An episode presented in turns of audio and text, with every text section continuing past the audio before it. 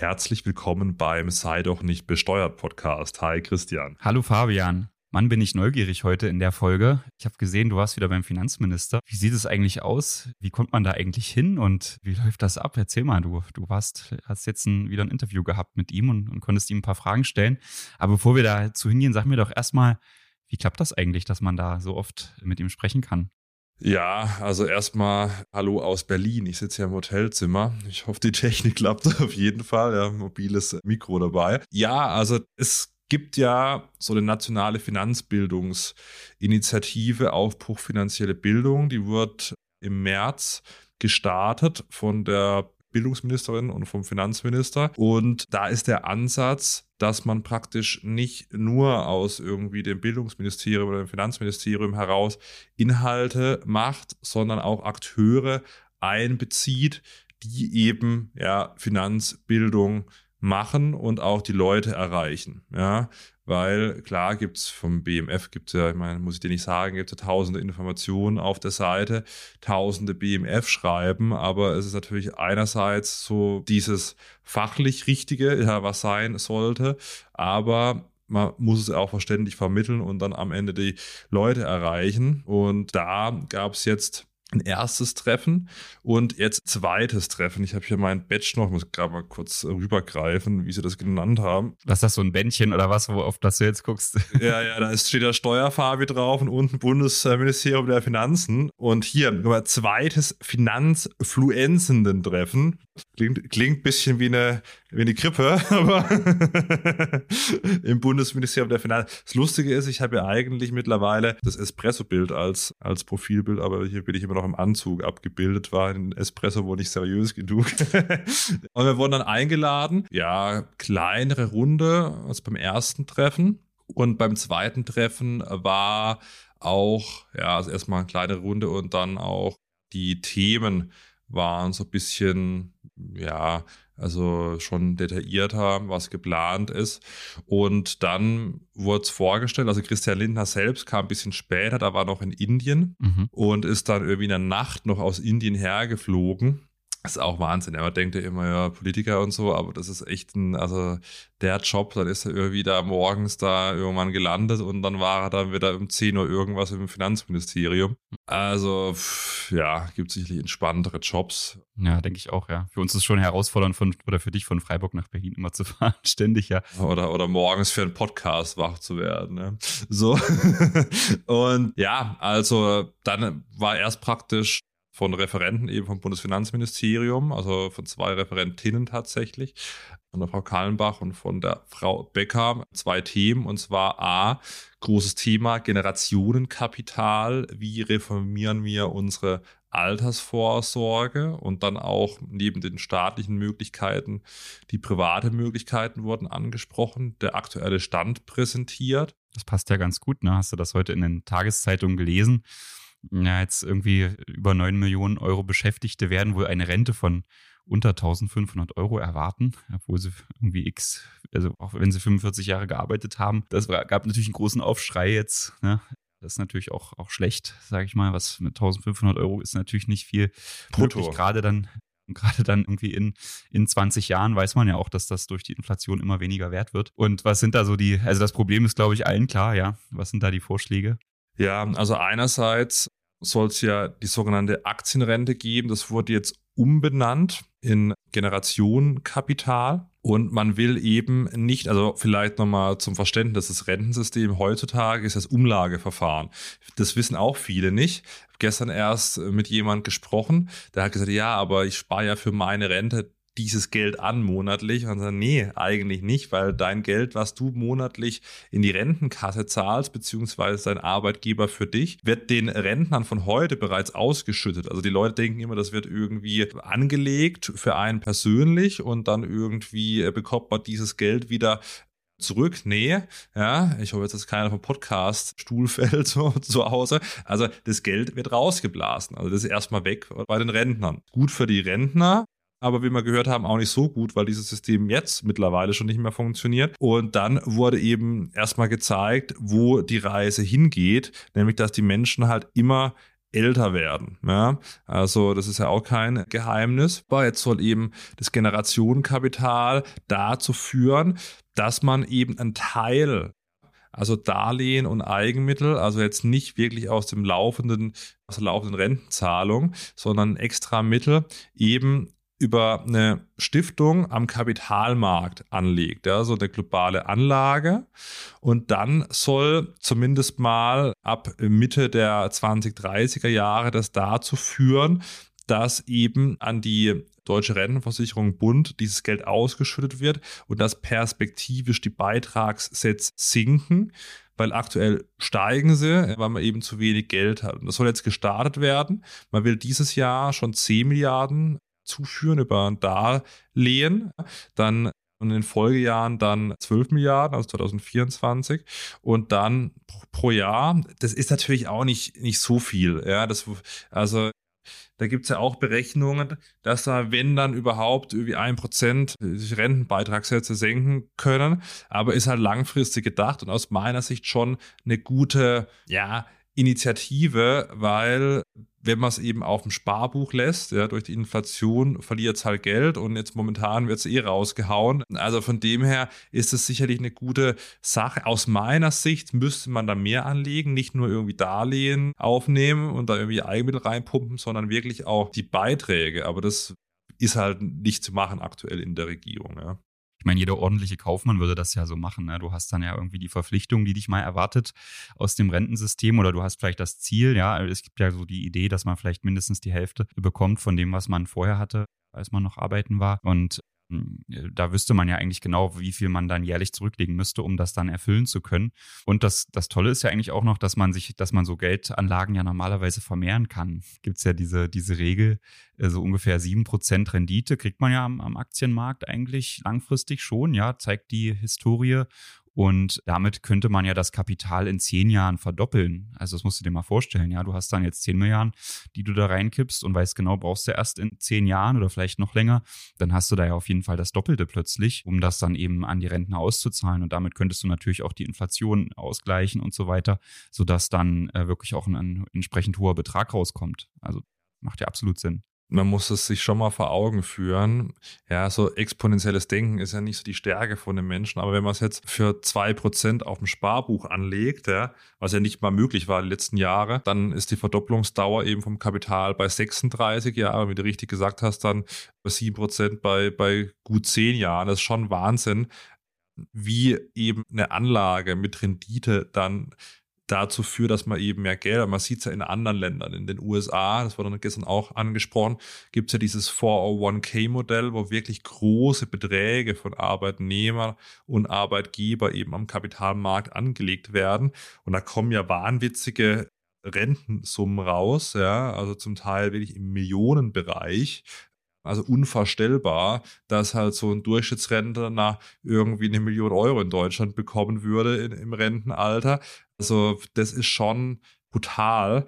Und ja, aber es ist aus meiner Sicht zu wenig, aber es ist politisch nicht zu machen, dass man eben auch die laufenden Rentenzahlungen damit einbezieht. Ja, die Frage ist auch, das wird dann auch diskutiert oder angesprochen, was passiert denn, wenn eine andere Regierung da ist. Weil wenn jetzt, sagen wir mal, irgendwie die FDP mit Christian Lindner nicht mehr das Finanzministerium betreut, sondern ich weiß nicht, eine andere Partei, was passiert dann und vor allem, was passiert in Krisenzeiten, weil das, das ist natürlich auch so beim Aktienmarkt. Wenn man sich den langfristig anguckt, ist eigentlich alles cool. Klar, es gibt Krisen, was weiß ich, 11. September, Finanzkrise, Corona-Krise. So, es gibt immer wieder Krisen und es werden auch Krisen kommen. Was passiert dann, wenn eben mal so eine Krise kommt und mal zwei Jahre irgendwie dann 20 äh, Prozent im Minus ist? Das war, glaube ich, beim schwedischen Staatsfonds so, dass eben der gestartet ist, da kam erstmal die Dotcom-Bubble und dann so, man hat da trotzdem durchgehalten und es, es zeigt sich eben jetzt langfristig,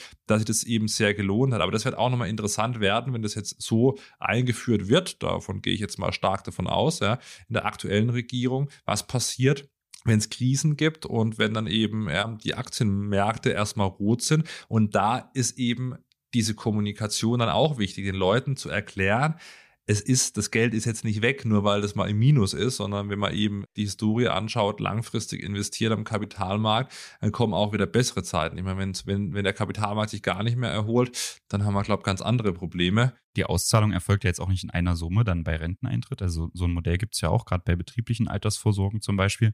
Aber die, die gesetzliche Rente ist ja dann auch so, dass eben das Langlebigkeitsrisiko abgesichert wird und man die Rente dann über viele Jahrzehnte ausgezahlt bekommt. Das heißt, da ist ja dann auch viel Raum für eine Erholung da. Und also das ist ja, also was das Generationenkapital angeht, wie gesagt, aus meiner Sicht eher zu wenig. Also es ist ein Kapitalstock von 200 Milliarden Euro geplant und eine jährliche Entnahme dann von, von 10 Milliarden Euro das ist jetzt, wenn man so die Rentenzahlungen anschaut, jetzt auch nicht so viele. Also die 10 und 12 Milliarden pro Jahr, die werden jetzt zugefügt, bis diese 200 Milliarden erreicht sind. Der, der Kapitalstock, der wird vermehrt und dann wird es wieder äh, dem Rentensystem zugeführt. Genau, da wird es eben ausgeschüttet an die deutsche Rentenversicherung Bund, um eben dann auch die Beitragssätze perspektivisch zu senken. Aber man, also das ist, wird jetzt nicht heute Morgen passieren. Also man plant eben Mitte der 2030er Jahre dann den ersten Effekt. Also plakativ gesagt, die nächsten sagen wir, 15 Jahre etwa, ja, wird man da noch nichts merken. Aber es ist wichtig, dass man anfängt. Klar, das wurde dann auch angesprochen, hätte man nicht früher anfangen sollen. Äh, da hat der Finanzminister sehr diplomatisch gesagt, ja, hätte man machen sollen, aber jetzt machen wir es. Also so, ja. Klar, hätte man natürlich das schwedische Modell gefahren und irgendwie 2000 angefangen, also vor 23 Jahren oder ein bisschen, bisschen später reicht ja, wäre es natürlich gut gewesen, aber hätte, hätte Fahrradkette. Jetzt ist es eben soweit. Und neben dem staatlichen Generationenkapital der Rente hat auch die Fokusgruppe private Altersvorsorge ihren Abschlussbericht da präsentiert und dann dann wurden im Bundesfinanzministerium die Empfehlungen vorgestellt. Das soll schon so ein bisschen liberalisiert werden. Das ist ja jetzt Thema Riester und Rürup, oder? Was ist also so für Ablösungen dieser Möglichkeiten? Vor allem Riester, ja, das ist alles ja, so semi-erfolgreich, um es mal vorsichtig zu sagen. Und da wurde dann auch bemängelt, auf ein paar Anwesenden, dass die Versicherungslobby damals halt stark drin war und so die Vorlobby eher weniger. Und ja, also ist, also Riester, ja, also kann sich vielleicht lohnen mit staatlichen Zuschüssen, wenn man ein paar Kinder hat. Ja, genau, aber sonst eher uninteressant. Und Empfehlungen dieser Fokusgruppe, private Altersvorsorge, sind die Garantien zu reduzieren und dann die Auszahlungsphase zu flexibilisieren und aber diesen Riester-Bestand auch, auch mitzunehmen, aber halt praktisch Altersvorsorge neu denken, ja.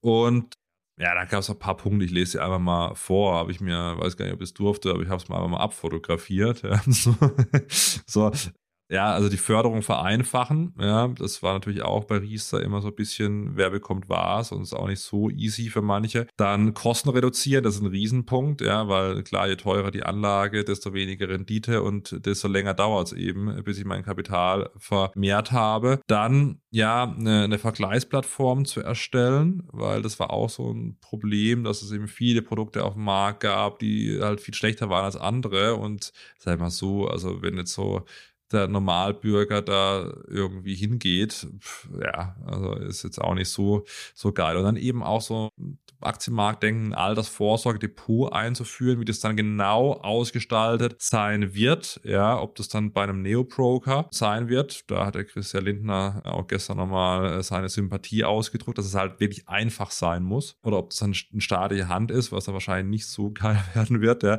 sei mal dahingestellt. Und ich glaube aber, dass es wirklich privat ist, weil es ein Punkt war auch bei den Empfehlungen eben dieser Fokusgruppe, private Altersvorsorge weiterhin über private Produkte realisieren. Also der Staat soll jetzt da nicht die Oberhand bekommen und ist, denke ich, auch ganz, ganz gut. Ja, genau.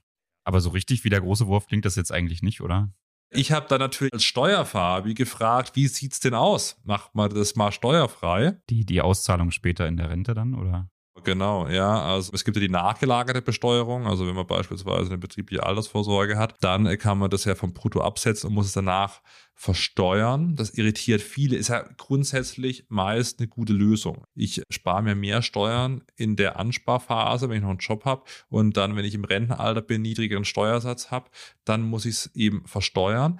Das führt aber dazu, dass Also die, die Mails von Wir lieben Steuern waren auch da und haben da einen guten Punkt gebracht. Liebe Grüße gehen da raus. Ja, die Leute verstehen es halt nicht wirklich. Klar kann man es erklären, aber die Frage ist, ob so eine nachgelagerte Besteuerung verstanden wird oder ob es dann heißt, ja, ihr müsst es im Alter versteuern, ob das nicht Leute hindert, eben privat vorzusorgen. Und ich habe Litter, ich habe ja dann auch nochmal ein Einzel kurzes Einzelgespräch mit ihm gehabt, was auch aufgezeichnet wird. Da muss ich mal hier die Videos noch zusammenschneiden, dann kommen die. Und da habe ich auch gefragt, wäre es denn nicht schön, man kann ja BAV, nachgelagerte Besteuerung und so weiter machen, aber wäre es nicht schön, eben, wenn man wieder eine Spekulationsfrist einführt wie früher, vor 2009, dass man immer Aktien hält oder vielleicht auch ETFs nach irgendwie einem, zwei, von mir aus auch zehn Jahren, wie die Immobilien steuerfrei verkaufen kann.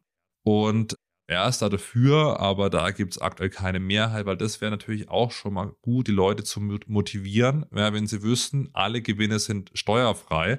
Ich glaube, da könnte man auch noch mal wirklich Leute motivieren, dass es da vorangeht, weil beim Steuerthema, ja, da ist aus meiner Sicht, gut, wir sind natürlich auch vorgestellt, aber da ist aus meiner Sicht der größte, größte Hebel, ja, und da soll leider nichts gemacht werden. Ja, nachgelagerte Besteuerung soll beibehalten werden und ist aktuell auch nichts geplant, dass es irgendwie eine Spekulationsfrist gibt.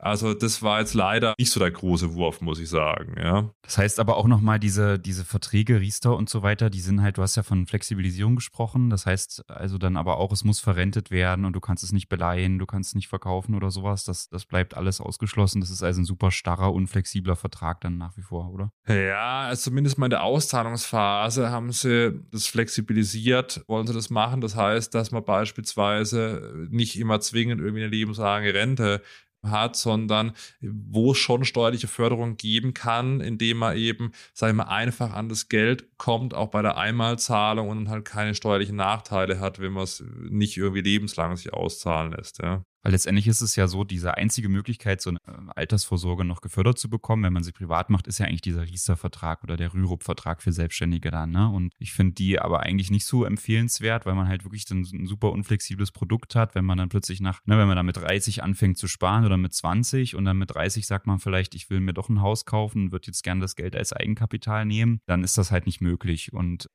ich finde immer so eine Flexibilität zu haben, ist natürlich eine ganz wichtiger Faktor, also der ja wirklich auch zur Lebensqualität beiträgt, dass man einfach Kapital hat, um irgendwas zu machen. Und das ist eben nicht der Fall, wenn man diese, diese Verträge hat. Äh, deswegen würde ich da eigentlich immer von abraten. Und äh, solange die halt so unflexibel bleiben, ja gut, äh, ist es halt uninteressant, ja, aus meiner Sicht. Ja, also was mich so ein bisschen positiver gestimmt hat noch, äh, also es gibt, gab dann so eine Slide, wie geht es weiter? Und dann unter, was kostet uns das, da hat es da doch nochmal geklingelt bei mir, weil da war der Satz, durch steuerliche Förderung dieser zertifizierten Altersvorsorgeprodukte können je nach Ausgestaltung Steuermindereinnahmen entstehen, ja, also vielleicht kommt dann doch noch was, aber das Gesetzgebungsverfahren soll erst nächstes Jahr erfolgen, das heißt dieses Jahr wird da auch nichts mehr passieren, zumindest im Bereich dieser privaten Altersvorsorge. Ja. Also Generationenkapital sind die schon mittendrin, legen sie den Fokus drauf. Bei der privaten Altersvorsorge, da wird dieses Jahr wahrscheinlich nicht mehr so viel Spannendes passieren. Ja. Ja, ich glaube, die Probleme sind halt schon hoch, ne? wenn man da nochmal dieses Eingangsproblem vielleicht abschließend benennen, dass man wirklich dann 10 Millionen Beschäftigte hat oder knapp, die dann weniger als 1500 Euro Rente bekommen. Das ist schon irgendwie ein Problem, ja. Und natürlich kann dann auch so eine Riester-Rente, die man nicht anfassen darf, wie eine Lösung dazu sein, ne? dass man da irgendwie das aufstockt und eben auch wirklich sicherstellt, dass das Geld am Ende noch da ist. Kann man auf der anderen Seite vielleicht auch verstehen, dass diese, dass diese Starrheit eben erforderlich ist, um dann wirklich da äh, aufzupassen, dass die Gelder nicht verloren gehen bis zum Renteneintritt. Macht sicherlich auch Sinn, ja. Es gab ja dann Überlegungen als Lösung, dass man dann jetzt lieber den Mindestlohn erhöhen sollte, damit äh, die Beschäftigten dann mehr einzahlen. Ja, gut, aber das, was die einzahlen, geht ja wieder raus an die jetzigen Rentner. Aus meiner Sicht, man muss da, da muss man der Regierung auch mal ein Lob machen. Das ist aus meiner Sicht 100% richtig, das jetzt anzugehen. Und es ist eigentlich schon traurig fast, dass halt in 16 Jahren CDU, CSU, ja, das nicht angegangen wurde. Also da muss man, muss man mal sagen, so, also klar, das Finanzministerium der FDP geführt, aber man muss schon sagen, ja, also jetzt bringt, bringt uns hier, bringen uns die Grünen und SPD ja einen Kapitalmarkt, ja. Also zumindest, zumindest mit leben schon in der, in der verrückten Welt. Genau. Aber das war so zu, zur Altersvorsorge. Dann gab es das Thema Gründerinnen vor allem und wie das BMF das genannt hat, das Gender Funding Gap. Also wenn jetzt irgendwie Frauen ein Startup gründen und dann Risikokapital suchen über so einen Venture Capital Fonds, dann ist es schon ganz interessant, da wurden dann Zahlen präsentiert. Also das Dealvolumen, wenn jetzt so ein Startup kommt und sagt, hier, ich bin hier in so einem KI-Startup beispielsweise, ich will jetzt Geld haben oder brauche Geld, um mich eben da und mein Unternehmen weiterzuentwickeln, da ist das Dealvolumen, also praktisch der Anteil an allen Deals in Prozent so, dass 91 Prozent reine Männerteams sind, also auch wo keine einzige Frau dabei ist. Dann 7 Prozent, der, der Anteil hat stark zugenommen die letzten Jahre. 7 Prozent sind nur, äh, sind gemischte Teams und nur 2 Prozent sind reine Frauenteams. Also 2021, das sind die aktuellsten Zahlen aktuell, waren 2 Prozent Frauen, reine Frauenteams und 91 Prozent reine Männerteams. Und da will man jetzt eben ja bisschen bisschen eingreifen. Da soll jetzt ein Zukunftsfonds geschaffen werden, der Investition in solche VC-Fonds in Höhe von bis zu 200 Millionen Euro bis Ende 2030 eben ermöglicht.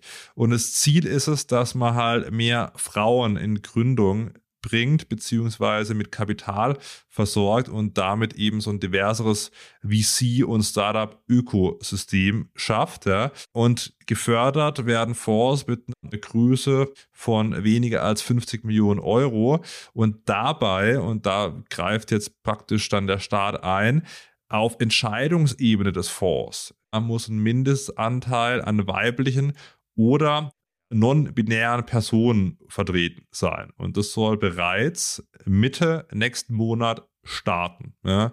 Also da drücken sie richtig auf die Tube. Also nicht bei der privaten Altersvorsorge, wo man das Gesetzgebungsverfahren aufs Jahr 2024 vertagt hat, aber bei diesen, ja, sag ich mal, Frauenförderung in dem Bereich non-binäre Person, da wird es Mitte 2000, äh, Mitte 2030, würde ich schon sagen, Mitte Oktober schon 2023 gestartet. Genau. Das Geld hätte ich lieber in die Rente gesteckt. also nicht, dass es nicht, natürlich nicht gut ist, auch Frauen zu fördern und so weiter, aber ich weiß nicht, gerade so bei Investitionen, Investitionsentscheidungen dann da irgendwie so eine Lenkungswirkung versuchen zu entfalten keine Ahnung, ob das der richtige Weg ist. Es gibt ja auch schon viele Vorgaben äh, für dann Besetzung von Aufsichtsräten und so, wenn man an der Börse ist. Also keine Ahnung, aber das. Äh, ja, wobei, also dafür nochmal eine Zahl. Die, wenn also Partner in so Venture Capital Fonds sind 93 Prozent Männer ja, und 91 Prozent aller Dealvolumen sind eben auch reine Männerteams, also 93 Prozent Männer führen zu 91 Prozent, zumindest nach der Logik ja, von BMF, Dealvolumen in VC-Fonds. Ja, kann man, kann man so oder so sehen. Aber was natürlich Fakt ist, dass nur 2% aller VC-Deals von reinen Frauenteams gemacht werden. Das ist schon sehr wenig, Christian. Das ist schon sehr wenig. Und weißt du, was mir da gerade einfällt? Ich hatte auch mal so ein, äh, so ein Vertrag gesehen über das Funding von einem Unternehmen. Da stand halt, es gab es auch eine Gründerin, ja, die das eben, äh, die dann eben Geld eingesammelt hat. Und da war halt wirklich die Bedingung, dass die nicht schwanger wird. Also die musste sich wirklich verpflichten, dann eben in dem und dem Zeitpunkt da jetzt eben voll drin zu sein. Ich meine, gut, man kann natürlich schon auch verstehen, dass diejenigen, die das Geld geben, das ja auch für die Gründerin dann machen und dass sie eben einen persönlichen Arbeitseinsatz dann er, erbringt. Aber das sind natürlich wahrscheinlich genau dann die Hürden, die dann dazu führen, dass, dass vielleicht da Frauen weniger Geld bekommen. Insofern kann das sicherlich richtig sein, da was zu machen, aber ich bin mir jetzt nicht, also für mich klingt das jetzt irgendwie ganz schön viel nach Bürokratie oder wo man dann vielleicht auch gestalten kann und, und nach einfach einer Einmischung, die vielleicht nicht sein muss. Aber ist jetzt meine persönliche Meinung. Wie ist da eigentlich der Stand? Ist das äh, beschlossen oder? Also das soll, ist das mit dem Wachstumschancengesetz ja eigentlich der Deal gewesen, oder? Nee, da war eher der, der Deal der Kindergrundsicherung, war da der Gegendeal. Das war auch, da kann ich wieder auch noch was dazu sagen. Ganz interessant, wie so Deals zustande kommen. Also ich, da habe ich auch noch ein sehr interessantes Video in der Pipeline dann. Aber bei der, beim Elterngeld ist es so, also Christian Lindner wollte ein anderes Modell. Weniger gleichzeitige Elterngeldbezug, Änderung bis in der Partnermonate und dann bis 200.000 Euro es aber nicht durchbekommen. Und jetzt ist eben die Grenze, die höchstwahrscheinlich kommen wird, es ist in der Regierung jetzt verständigt, 150.000 Euro max Elterngeld für Paare. Christian, bist du schon mal raus? Bin ja fertig mit meinen Kinderplänen. das, weiß, das weiß ja nicht, ja, da kommt nochmal Nachwuchs, ja. Und genau, also das wird sehr wahrscheinlich kommen. Dann habe ich mal so ein bisschen provokant gefragt, ja, brauchen wir nicht mehr Kinder und haben wir nicht zu wenig Kita-Plätze? Und dann gesagt, ja, haben wir alles, stimmt alles, aber kommt trotzdem. Das fand ich auch ganz interessant. Also man muss schon sagen, das ist manchmal schon ganz interessant. Also Christian Lindner hat ja viele Fans und, und viele Hater und viele zwischen, aber man muss schon sagen, er ist manchmal schon sehr offen und direkt. Ich glaube, hätte Olaf Scholz das gefragt, als er noch Finanzminister war, so da wären andere Antworten gekommen. Aber das ist auch bei der, Melde, bei der Meldepflicht vielleicht von nationalen Steuergestaltungen. Da gab es noch, ich habe Elterngeld noch gefragt. Aber lassen Sie erstmal das abschließen. Also Elterngeld 150.000 Euro Einkommensgrenze. Wird wahrscheinlich kommen. Also ist noch nicht 100% fix, aber ich würde mal sagen, 95% wird, wird kommen. Ja, sollen wir mal so auf die kleineren Themen eingehen, weil Jetzt haben wir ja großes Thema Altersvorsorge, dann dieser Gender Funding Gap eben bei Gründung und dann eben Elterngeld. Und dann gab es noch einen interessanten Punkt, fand ich, weil ich nochmal nachgefragt, die Möglichkeit nutzen, weil das wird ja dich beispielsweise auch umtreiben, nämlich die Meldepflicht für nationale Steuergestaltung. Da gibt es ja schon eine Meldepflicht für internationale Steuergestaltung und jetzt soll oder wird höchstwahrscheinlich zum Jahr 2024 noch eine nationale Steuergestaltung kommen. Das ist schon ganz interessant. Also Christian Linden hat gestern gemeint, die kommt erst irgendwie ab 10 Millionen, aber so wie ich das da im Regierungsentwurf sehe, kommt es bei, bei einem Gewinn von irgendwie 2 Millionen schon. Ja? Weiß ich, ob ihm jetzt da ein aktuellerer Entwurf vorliegt oder ob er die Zahl da. Hast du ja nicht gleich korrigiert? Nee, aber ich, ich war so, nee, nee, also ich hatte dann, bin dann, hab dann auch gedacht, hä, waren es doch 10 Millionen? Ich wollte jetzt auch nicht sagen, ohne es 100% zu wissen. Nee, so, und es sind irgendwie zwei Millionen Gewinn. Und er sagt dann, nee, zehn. Also, also das habe ich dann, habe ich dann mal so stehen lassen. Habe dann aber nochmal nachgeguckt, in dem Regierungsentwurf, den ich hier vorlege. Ich weiß aber, du weißt ja auch nie, weißt du, haben die jetzt noch einen aktuelleren so? Sagen wir so, ich will jetzt, also also die Anzahl der Unternehmen, die mit zwei oder zehn Millionen Euro Gewinn machen, das ist ja ein Riesenunterschied, die das dann betrifft. Ja, ja, ja, klar, das ist ein riesiger Unterschied. Ja, jetzt mal schauen, vielleicht haben die sich intern auch auf 10 Millionen jetzt verständigt. Auf jeden Fall hast du ein bisschen Druck ausgeübt jetzt mit dem, mit dem Video. Äh, ja, ja, das Video kommt, ich hab's, ich hab's, ich hab's, ich hab's bei LinkedIn nochmal rausgehauen, da hat sogar auch ein Steuerberater geschrieben. Vielleicht hört er auch den Podcast. Liebe Grüße gehen raus an Benjamin Gläser. Der hat auch gesagt, ja gut, 10 Millionen hat er jetzt zwar angekündigt, aber ist halt nirgends. Muss halt 50 Millionen, gewinnt 2 Millionen, aber eben keine Schwelle für Gestaltung über 10 Millionen. Ja, also schauen wir mal. Vielleicht habe ich da jetzt auch was aufgedeckt. Werde das Video auch noch rausballern, wahrscheinlich morgen. Und ja, also ganz, ganz interessant. Und auch was er gesagt hat, ist ganz, ganz interessant. Also dann habe ich, dann hab ich gesagt, ja, das führt doch zu, zu so bürokratisches Monstrum und so. Bringt, wird eh nichts bringen. Sieht man bei der bei der internationalen Steuergestaltungsmeldung schon. Was bringt das? Irgendwie 27.000 Meldungen, ja, 24, also nicht 24.000, sondern 24 Verdachtsfälle. Also im Prinzip nix. Ja, und äh, selbst bei denen fallen aber 90 Prozent wahrscheinlich weg. So, und bei den anderen sagt dann zwei, drei Fälle und dann, dann landet es vom Finanzkrieg, was es eh gelandet wäre. So, also von dem her die Frage, also was bringt's? Und da haben wir gesagt, das bringt, bringt gar nichts, also Bürokratie. Und dann fand ich aber seine, muss ich sagen, seine Antwort erfrischend ehrlich. Dann hat er gesagt, so ist Politik. hat er gesagt, ja, gut, da hat er, also ich zitiere mal, hat er gesagt, das Wachstumschancengesetz ist ja ein Gesetz einer Regierung und einer Koalition insgesamt. Und dann hat er gesagt, ja, meine Anliegen waren eine Investitionsprämie für Technologie, eben die Forschungsförderung in Deutschland anzuschieben, der steuerliche Verlustvortrag, der dafür sorgt, dass eben Betriebe entlastet werden. Und dann hat er auch gesagt, und wenn man eigene Wünsche hat, dann muss man gelegentlich auch einen politischen Preis zahlen. Das ist eben diese Meldepflicht. Und hat er der Preis ist eben diese Anzeigepflicht für Steuergestaltung. Ich glaube, dass das verantwortbar ist, weil es eine Grenze von 10 Millionen Euro gibt. Also wo es die gibt, weiß ich nicht, aber sagen wir so, er ist der Finanzminister, ich bin der Steuerfabi, er es wissen, ja. Ich glaube, ich glaube, wobei, bei LinkedIn auch einer geschrieben, ja. Gut, lassen wir das, ja. Ich glaube, dass das Instrument so nicht erforderlich ist, wie andere es glauben, aber so ist Politik. Und dann hat er eben gesagt, dass verantwortbar ist, machen wir es. Dafür kommen andere positive Dinge. Und man kann das ja später auch nochmal abschaffen. Äh, ja, abso absolut. Also wird vielleicht auch nochmal abgeschafft, auch die internationale Meldepflicht. Vielleicht da nochmal.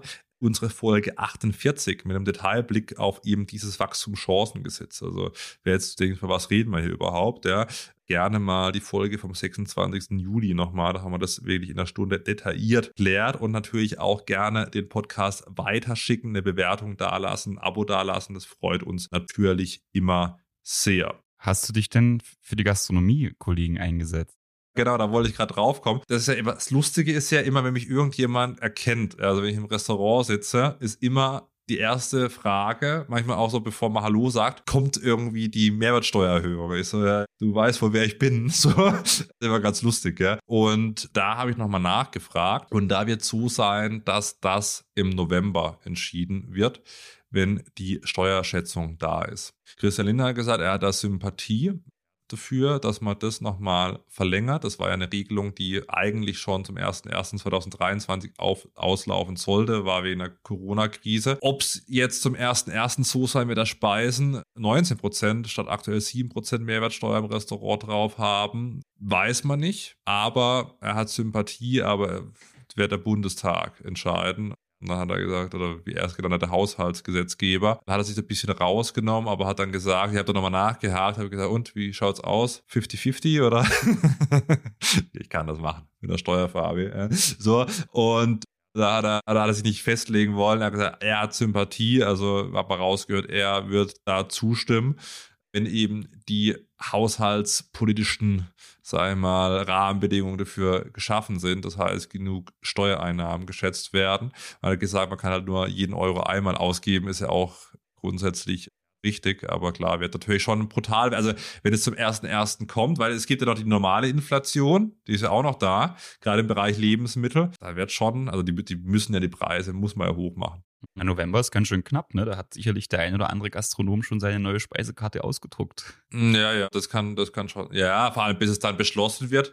Ja, vor allem die, die Steuerschätzung ist da und dann ist ja die Frage, wird es dann im Jahressteuergesetz, was ja immer im Dezember eigentlich erst verabschiedet wird, umgesetzt oder gibt es noch mal ein, ein extra Gastro-Umsatzsteuergesetz oder sowas? Ja? Gibt es immer ganz wilde Namen für die Gesetze. Ja, das ist halt auch, ich denke mir manchmal auch so, jetzt da, die Steuereinnahmen werden dir dann zugeschätzt, hier Umsatzsteuer, das sind irgendwie 2, irgendwas Milliarden, die dann fehlen bei dem Bereich, aber ich frage mich natürlich auch wieder klar, aber da gehen am Ende vielleicht weniger essen, ich habe weniger Ertragssteuern, weniger Lohnsteuer und so weiter und so fort. Vielleicht auch dann weniger Sozialabgaben. Ja, du kannst es ja nie so 100% berechnen. Gehen jetzt weniger Leute ins, ins Restaurant, sind nicht an die hohen Preise eh schon gewohnt, gehen trotzdem noch. Das kannst du ja nicht so 100% prognostizieren. Und dann ist eben die Frage, führt so eine Mehrwertsteuererhöhung dementsprechend mit höheren Preisen dann im Restaurant dazu, dass weniger Leute essen gehen, weniger Ertragssteuern, Lohnsteuer und so weiter gezahlt werden. Also ja, bleibt spannend. Also ich bin, bin für das, was lässt, allein schon wegen der bürokratischen Umstellungen. Da müssen alle wieder, wie du sagst, Speisekarten umstellen, ja, Kassensysteme um, umstellen und so weiter. Also ja, das ist hin und her in der Umsatzsteuer mit so befristeten Regelungen ist immer schwierig. Genauso wie jetzt bei den degressiven Abschreibungen. Das ist jetzt zwar schön, dass man jetzt bewegliche Wirtschaftsgüter des Anlagevermögens ab dem 1. Oktober wieder abschreiben kann. Also mit 25 Prozent dann maximal, also degressiv. Aber ja, das hat man jetzt mal ausgesetzt, hätte man es auch gleich lassen können. Jetzt hat man es, glaube ich, ein Dreivierteljahr oder so ausgesetzt, um es dann wieder einzuführen. Also da frage ich mich auch manchmal, ey. Aber ich habe dann gestern auch schon gemerkt im ganzen Gespräch, also auch als es die Freibeträge bei den ETFs und Aktien geht. So, es ist halt klar, es ist ja, also egal, was, was, was ein Einzelner will oder, oder vielleicht auch was eine Gruppe will, man muss halt eine Mehrheit finden, ist ja auch richtig gut in der Demokratie, aber das führt halt manchmal zu absurden Regelungen, wo du als normalsterblicher Bürger denkst, was passiert da? Ja, so ein, bisschen mehr Planungssicherheit wäre da schon wichtig, ja. Das das kann ich, sehe ich auf jeden Fall auch so, dass das ganz schön krass ist, da innerhalb von, von acht Wochen dann äh, da so eine wichtige Entscheidung, die ja wirklich für viele Gastronomen bedeutet, lohnt sich das noch oder lohnt sich das nicht mehr, ja. Ja, vor allem, also wenn ich aus dem Fenster schaue, in Berlin, also in jeder Ecke ist irgendwas. Und wenn es nur ein, irgendwie ein Döner ist, so, aber klar, wenn da drin gegessen wird, ist es halt, betrifft es den auch. Und dann musst du legen, wie viel Umstellung da wieder ist, ja. Und äh, Gastronomie ist eh schon eine schwierige Branche. Selbst so ein gut laufendes Restaurant muss echt wirtschaften, ja. Also gerade Speisegastronomie, ja, ist wirklich nicht so margenstark. Und die müssen eh schon kämpfen. Und also, ja, also ich würde sagen, lasst es einfach, ja, so wie es ist, ja, bei 7%. Also Hattet ihr das Thema Bürokratieabbau? Ja, wir hatten es zumindest mal, also wir hatten es beim, beim Wachstumschancengesetz, bei diesen Meldepflichten habe ich dann auch gesagt, okay, eigentlich ist das Ziel der Bürokratieabbau. Ja, es war ganz interessant bei den Sozialleistungen, die man so beantragt haben ein paar auch Content Creator mit Migrationshintergrund gesagt, ja gut, so wie hier nach Deutschland gekommen bin oder jetzt irgendwie Bekannte von mir, die nach Deutschland kommen, die hier arbeiten möchten, ja, dann arbeiten die sprechen die Leute halt irgendwie in den Ämtern kein, kein Englisch, ja. Und wenn du dann einen falschen Antrag hinbringst, wirst du gleich wieder zurückgeschickt.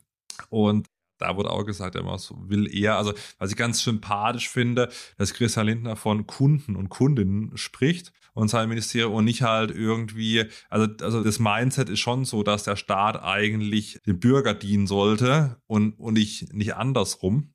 Und aber das man will Bürokratie abbauen, aber ich sehe halt bei so Geschichten eben, die, also das wurde angesprochen, dass auch überall wird das hier propagiert, aber wenn wir mal die Realität anschauen, ja, Wiedereinsetzung degressive AFA nach paar Monaten, dann führt man eine Meldepflicht für nationale Steuergestaltung ein, die sowieso nichts bringen wird. Das bringt ja schon international nichts. Klar, man will Bürokratieabbau, kommuniziert das, aber was wir sehen, aus meiner Sicht zumindest, ist eher, dass man die bürokratischen Strukturen in Deutschland aufbläst. Da hatte ich übrigens einen kleinen Schock bekommen. Ich war am Wochenende in Prag mit meinem Team. Da haben wir so einen Ausflug gemacht und da einen Steuerberater besucht, mit dem wir recht eng zusammenarbeiten. Und der hat mich zum Essen eingeladen gab es schön Knödel und so weiter. Und dann war ich ein bisschen überrascht, als es dann ums Bezahlen ging, hatte der keinen Beleg mitgenommen. Da habe ich halt gefragt, wieso denn jetzt? Was ist los?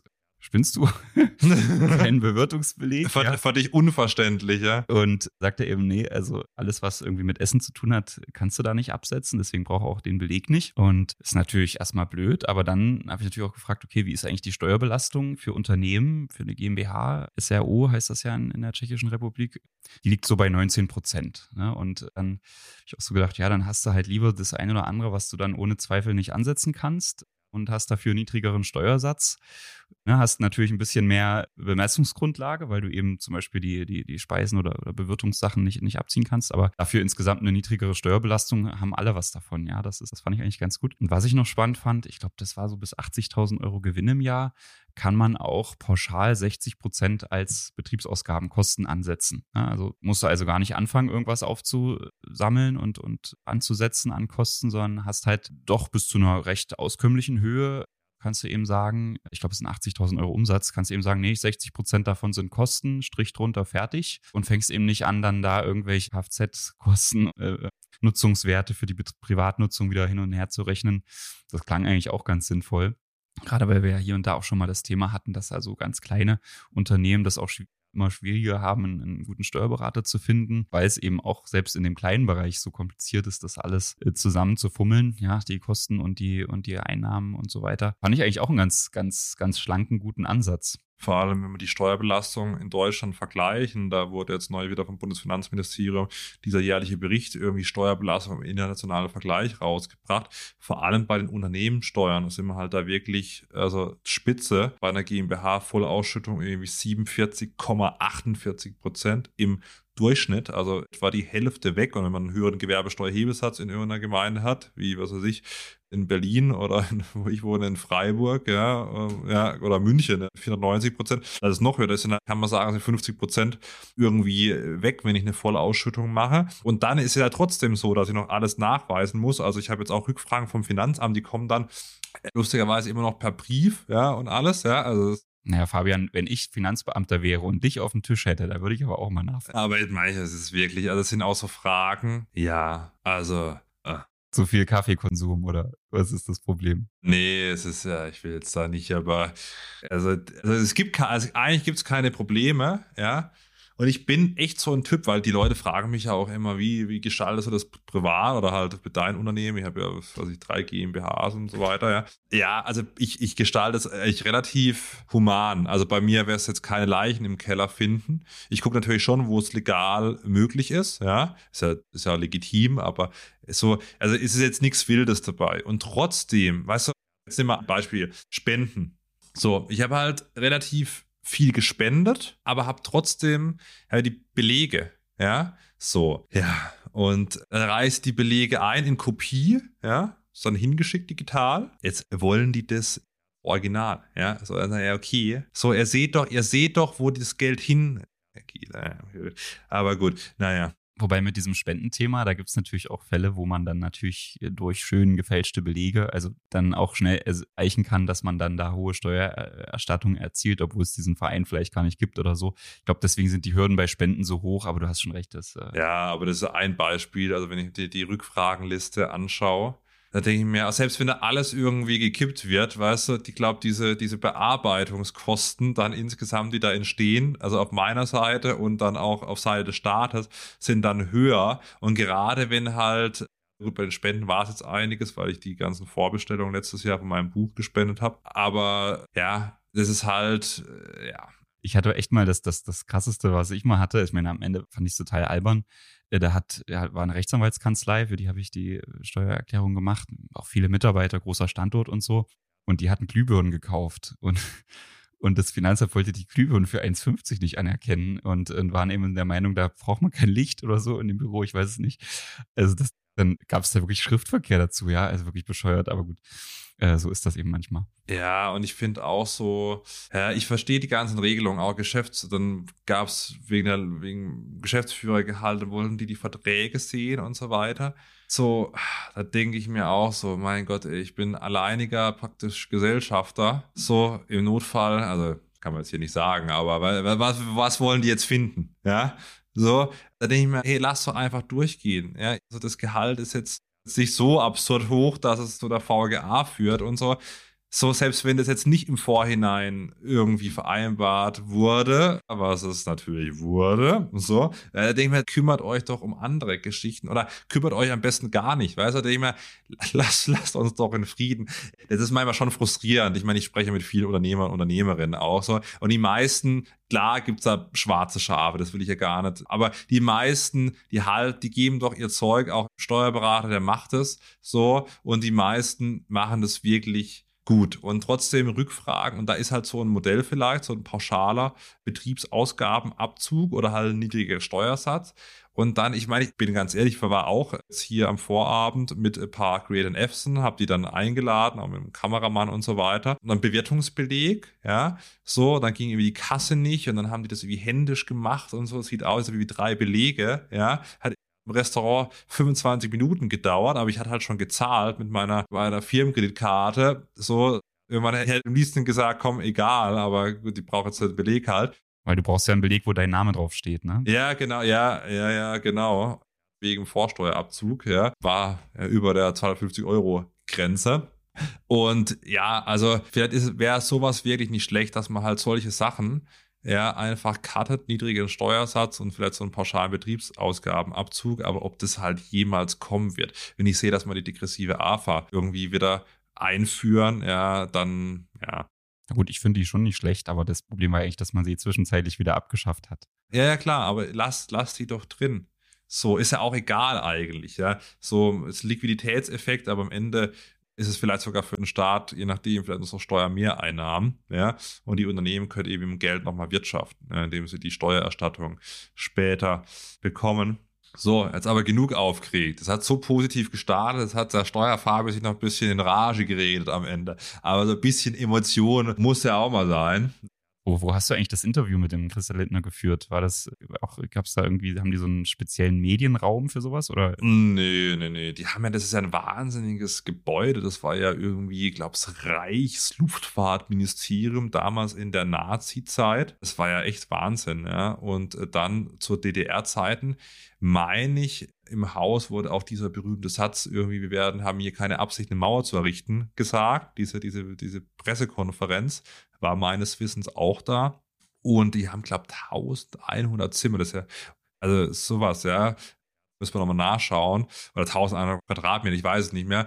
Aber also äh, riesiges Dings, ja. Also riesiges Gebäude und äh, die haben halt zig Räume. Was sie nicht haben, ist eine Klimaanlage. Und gestern hat es ja über 30 Grad gehabt hier in Berlin. Und das war dann schon Wahnsinn, ja. Da bist hast du im Stehen schon geschwitzt, ja. Also, ja, aber die haben dann, ja, wir waren dann in so einem Saal und dann im Nebenraum eben. Ja, kommt dann auf, man gibt dann mehrere Räume, das ist ja auch immer so relativ getaktet. Da heißt dann hier, hast halt so und so viel Minuten Zeit und mach mal. Und dann wird meistens so, also ich habe jetzt hier mit dem Basti von Versicherung mit Kopf mein Kamerateam praktisch geteilt. Wir haben dann, wir haben dann halt im BMF gesagt, hey, wir haben halt irgendwie ein, ein Kamerateam, wir brauchen jetzt nicht zweimal aufbauen und brauchen auch keine zwei Räume, dann sind wir in einen Raum da rein. Und ja, ich muss sagen, Christian Lindner ist aber relativ entspannt. Ich habe dann gestern gesagt, ich hätte noch, hätte noch zwei Fragen und sein, seine Assistenz hat dann gesagt, nee, geht nicht mehr. War nicht ganz sympathisch. Ja, doch, doch, geht noch. so, die, die, hat, die ist schon ins Bild gelaufen. Also in einem, in einem Video wird man es ja auch sehen, weil es so panisch ins Bild gelaufen ist, um das abzubrechen. Aber ja, also gibt es keine da speziellen Videoräume. Also, wenn du filmen willst, muss der nicht, aber klar bietet sich natürlich an, um ein paar Fragen auch loszuwerden, auch von der Community. Ist ja auch ein ganz cooles Sprachrohr heutzutage, weißt du. Aber die Elterngeldfrage auch, die kam halt irgendwie zwei Tage davor und dann stelle ich sie irgendwie zwei Tage später am Finanzminister. Also das ist schon demokratisch. Man kann ja von Social Media halten, was man will, aber ist schon halt nah am Volk und auch im Sinne der Demokratie. Also klar gibt es natürlich auch viel Quatsch auf Social Media, aber andererseits gibt es überall. Es gibt zwar im Printbereich und so weiter und so fort. Ich finde das auch erfrischend, dass da so ein, dass, dass da eben auch Influencer eingeladen werden und dann irgendwie noch ein bisschen hautnah berichten können als jetzt die, die klassischen Medien. Ja, ich finde das eigentlich ganz angenehm. Mir gefällt das da immer mal von euch dann äh, ein bisschen Input zu bekommen. Und natürlich ist es auch marketingtechnisch, glaube ich, ganz sinnvoll vom, vom Finanzminister das zu machen. Ja. Das ist die Reichweite ist schon brutal. Also ich weiß noch, es gab da schon mal das erste Finanzfluenzen-Treffen, aber wenn ich da die Video-Views zusammenzähle, also schon brutal. Also haben wir zum Teil, haben das ja, also pro Video eine Million Menschen gesehen. Das ist schon krass. Ich glaube, die FDP hat doch dann auch zuletzt viele junge Wähler gewonnen. Ich glaube, das liegt auch daran, dass dann natürlich eine hohe Social Media Präsenz ist, ja. Ja ich bin mal gespannt, was in den Wahlkampf dann 2025 ist, glaube ich, ja, angeht, weil ich habe damals die Parteien gefragt, ja, wollt ihr zu mir in Instagram Livestream kommen? Und damals wollte ja keiner kommen, ja? also außer die FDP. Also ich habe jetzt, ich habe jetzt nicht nur die FDP angefragt, aber die kam halt nur als, als einzige und hat, hat jetzt Christian Lindner an der FDP nicht geschadet. Also da damals schon, also bevor er ein Amt und Würden war, da Steuerfarbe im Livestream war. Aber ich glaube, dass 2025 dieses Social Media Game, ja, auch wenn ich mir die Statistiken von mir auf Facebook und so weiter anschaue, die Altersstatistiken, schon nochmal eine ganz andere Fahrt aufnehmen wird. Es gab ja schon einige Formate. Ich war auch bei einem Format, in Berlin mit dabei. Ähm, aber das war ja alles sehr überschaubar bei der letzten Wahl. Ich bin mal gespannt. Man muss immer so ein bisschen auch die Neutralität wahren.